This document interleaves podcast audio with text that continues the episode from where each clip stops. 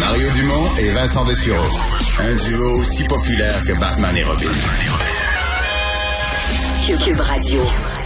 Il y a eu tout un dossier cette semaine dans le journal autour de la propriété des, euh, des mines qui sont sur le territoire québécois premier dossier d'enquête qui montre que sur les 24 euh, les 24 mines au Québec, il y en a 22 qui sont de propriété étrangère, seulement deux euh, qui sont de propriété locale. Euh, ça a amené un texte d'analyse opinion ensuite de Michel Girard sur la position de faiblesse où ça plaçait le Québec aux yeux de, de, Michel. On va en discuter tout de suite avec le ministre québécois de l'économie Pierre Fitzgibbon. Bonjour.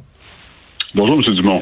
Bon, euh, est-ce que c'est un vrai problème? Est-ce que c'est un gros problème d'avoir une si faible propriété de nos propres mines?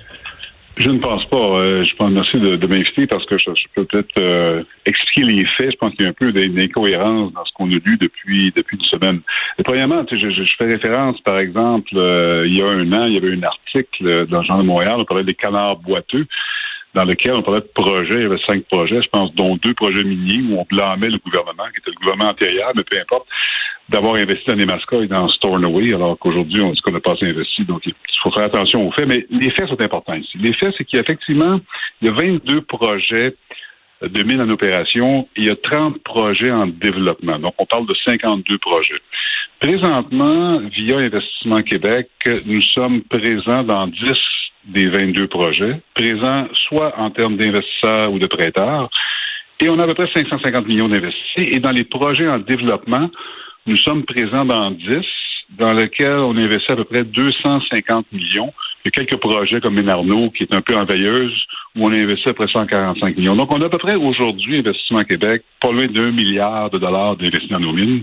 Et en passant sur ce montant-là, 700 millions ont été investis depuis 2019. Donc, je pense que les faits, les faits en place. OK. Donc, vous dites quand on a investi, c'est investissement Québec, mais la question, on se dit, ben les mines, il n'y a rien de plus local. C'est à nous autres, c'est dans notre sous-sol sédentaire. Euh, comment ça se fait qu'on peut pas avoir d'entreprise locale? Parce qu'on n'est pas. Ça fait un peu que tu sais, on comprend en Afrique, dans des pays très pauvres, les sociétés étrangères débarquent et exploitent leurs mines. Mais est-ce qu'on est dans cette position-là? Est-ce qu'on est si faible au Québec? Non, au contraire, on est très fort. Mais il faut comprendre, la mine, elle partira pas, pas? Si on regarde, ce qui est important, si on regarde les 22 mines en existence, qui en opération, et les 30 en développement, on parle de projets d'investissement des prochains 10 ans de 25 milliards de dollars. Alors, je peux vous confirmer aujourd'hui que le gouvernement ne prendra pas une majorité des projets. Ce serait insensé et manquer de rigueur financière. Par contre, ce qui est très important, alors la détention de la mine, pour moi, n'a pas d'importance. Ce qui est important, par contre, c'est qu'une fois pour toutes qu'on corrige la lacune, il faut que les minéraux soient inclus dans la chaîne d'approvisionnement pour créer de la valeur. Ce qu'on voit, ce qu'on essaie de faire dans les batteries, on n'est pas fini encore, mais on regarde le lithium, par exemple. Si on recule dans l'ancien temps, il y a cinq ans, le lithium était, le spodumène était exporté en Chine vers des batteries. Là, on essaye, avec des mascas, Nouveau Monde Graphite, de garder le minerai à la valeur ajoutée. Alors, pour arriver à ça, là, qu'on détienne la mine à 100% ou à zéro, ça n'a aucune importance. Dans le cas de Sayona, par exemple, qui est une mine de lithium, qui était celle qui était détenue par NAL, où on exportait le spodumène en Chine, l'entente qu'on a prise avec l'acheteur, qui est euh, Piémont et Sayona, on n'est pas actionnaire, on n'est pas prêteur, mais ça prenait notre consentement. On l'a donné à condition qu'ils convertissent le spodumène en hydroxyde ou carbonate de je pense que le, le, point le plus important, il faut, une fois pour toutes, à juste titre, que nos minéraux restent au Québec le, plus longtemps possible. Mais ça, ça n'a ça, non, ça, ça, je le comprends. Ça, j'en suis totalement. Qu'on ait une transformation, qu'on n'envoie pas le, le minerai, qu'on ait une transformation locale. Mais euh, reste que la propriété locale a deux bénéfices. C'est des profits. À la fin de l'opération minière, c'est des profits. Euh, il reste chez nous, là, ce qui est pas le cas dans le, dans le scénario où on, est des, on a des mines de propriété étrangère. Est-ce que je me trompe ou on a reculé là-dessus? Mettons, là, je parle pas des, des quatre dernières années de votre gouvernement, mais je parle, mettons, des 40 ou des 50 dernières années. Il me semble qu'il fut une époque où il y avait plus de minières, de, de, minières québécoises, peut-être pas des géants mondiaux, mais des, des grandes minières à propriété québécoise.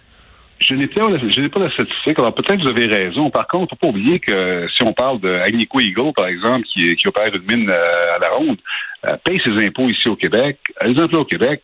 Et comme j'ai dit, il y a 25 milliards qu'on investit. Alors moi, je ne focalise pas sur la détention de la mine. Je focalise beaucoup, par contre, sur des incitatifs, faire des prêts et des conditions de conversion. C'est sûr que ça fait d'avoir 100 de nos mines. Je, suis totalement d'accord avec vous, mais il faut être réaliste. On parle de 20 des milliards, des milliards. Ce serait imprudent et en fait insensé pour le gouvernement du Québec d'allouer, disons, 12 milliards dans les prochains 10 ans pour euh, des mines alors qu'ils vont rester ici. Est-ce qu'on exige des euh, est-ce que votre lecture c'est qu'on exige des redevances suffisantes? Parce que des gens viennent puiser euh, de la richesse dans notre euh, sous-sol dans les mines. Est-ce qu'on exige des, des, redevances suffisantes pour disons que qu'au moins le trésor public qu'au moins la collectivité québécoise bénéficie de la de la présence de ces joueurs? C'est une très bonne question et je pense que la réponse elle est modulée parce que par exemple aujourd'hui le nickel qui est à des prix extraordinairement haut, on pourrait argumenter qu'on devrait peut-être avoir des redevances différentes. vous avez raison. Et ça, c'est un élément qu'on doit regarder avec mon collègue euh, M. Julier au MERN. On faisait dans l'aluminium, par exemple. L'aluminium, présentement, euh, les compagnies d'aluminium où le prix est tellement élevé paye un tarif d'électricité qui est supérieur au tarif L, par exemple. Alors, vous avez raison, dans les, dans les redevances, il va falloir peut-être moi se poser la question parce que le lithium, le graphite, euh, bon, s'il est converti au Québec, on est un peu indifférent, la chaîne est mais si on exporte des produits euh, qui ne sont pas transformés, ben, effectivement, le nickel, qui est le cas présentement, euh, il y a des questions à se poser. C'est une, bonne, c'est une bonne question. Puisqu'on parle d'entreprise de propriété euh, locale, euh, qu'est-ce que vous avez pensé de la transaction euh, de la famille Drouin qui vend le, village vacances de Valcartier à des intérêts américains? Est-ce que c'était inévitable? Est-ce qu'on aurait aimé ça, garder ça au Québec, un siège social au Québec? Absolument. On aurait aimé, puis on a eu des discussions, euh, Investissement Québec avec la famille, c'est un enjeu de, famille, euh, de frères et sœurs, donc on était impliqués un peu dans les discussions et finalement, le prix offert par la société américaine était supérieur à ce que les gens voulaient payer ici. C'est décevant. Mais de l'autre côté, il faut peut-être regarder de l'autre côté. Bon, la société a une expertise, dans, je ne connais pas, une expertise dans ces euh, parcs-là. Le parc va rester le quartier, évidemment. On va avoir des investissements probablement. Mais c'est sûr qu'on aimerait garder tous nos sièges sociaux et c'est clair que c'est un mandat qu'on s'est donné au gouvernement. On est quand même encore dans une situation où on a plus de prédateurs au Québec, donc des gens qui achètent, qui vendent. À peu près 1,4 pour 1, donc 1,4 fois d'achat par rapport à un, de vente. On aimerait avoir 100% euh, pour tout détenir, mais malheureusement, de temps en temps, on pas, peut pas le faire. Mais c'est décevant, mais en même temps, il faut, faut voir de l'autre côté de la médaille. Euh, les emplois vont être pérennisés. A pas de bureau chef comme tel, mais les emplois, puis les, gens avec leurs enfants vont pouvoir euh, peut-être avoir un parc qui va même être euh, amélioré, peut-être avec des investissements futurs. Vous m'avez parlé tout à l'heure de, de, de, changements à venir, peut-être éventuellement sur les euh, ce qu'on prend comme redevance sur le minerai, sur les mines. peut-être que c'est quelque chose qui va être discuté avec un nouveau collègue, parce que le journal des affaires dit que Bernard Dréville finira peut-être ministre des Ressources naturelles. Est-ce que ça va être lui, votre nouveau collègue, qui va tout régler ça? Ça, je suis pas au du détail, là, mais en tout cas, M. Drainville, c'est un, homme que je respecte quand même. J'ai connu comme journaliste et euh, je, je, je, souhaite la bienvenue dans la famille de la CAQ. Je pense que c'est une bonne, une bonne personne. Hmm. Sauf qu'il y a quelques il y a quelques minutes, je recevais Marc Tanguay du Parti libéral qui disait que c'était la preuve, l'arrivée de Bernard Drainville, c'était la preuve hors de tout doute que là, la CAQ, c'est le PQ 2.0, la 2.0, la CAQ a un agenda caché de faire l'indépendance du Québec. Écoutez, ça, c'est un commentaire très politique, partisan. Moi, je veux toujours vous dire, c'est que la, coalition porte son nom. Nous avons des gens de différentes souches, j'en suis l'exemple euh, évident, et je pense que M. Legault euh, manœuvre bien là-dedans. Et la coalition de Québec n'est pas un parti souverainiste, peu importe les membres qui euh, y participent. Pierre Fitzgibbon, merci. merci. Au revoir.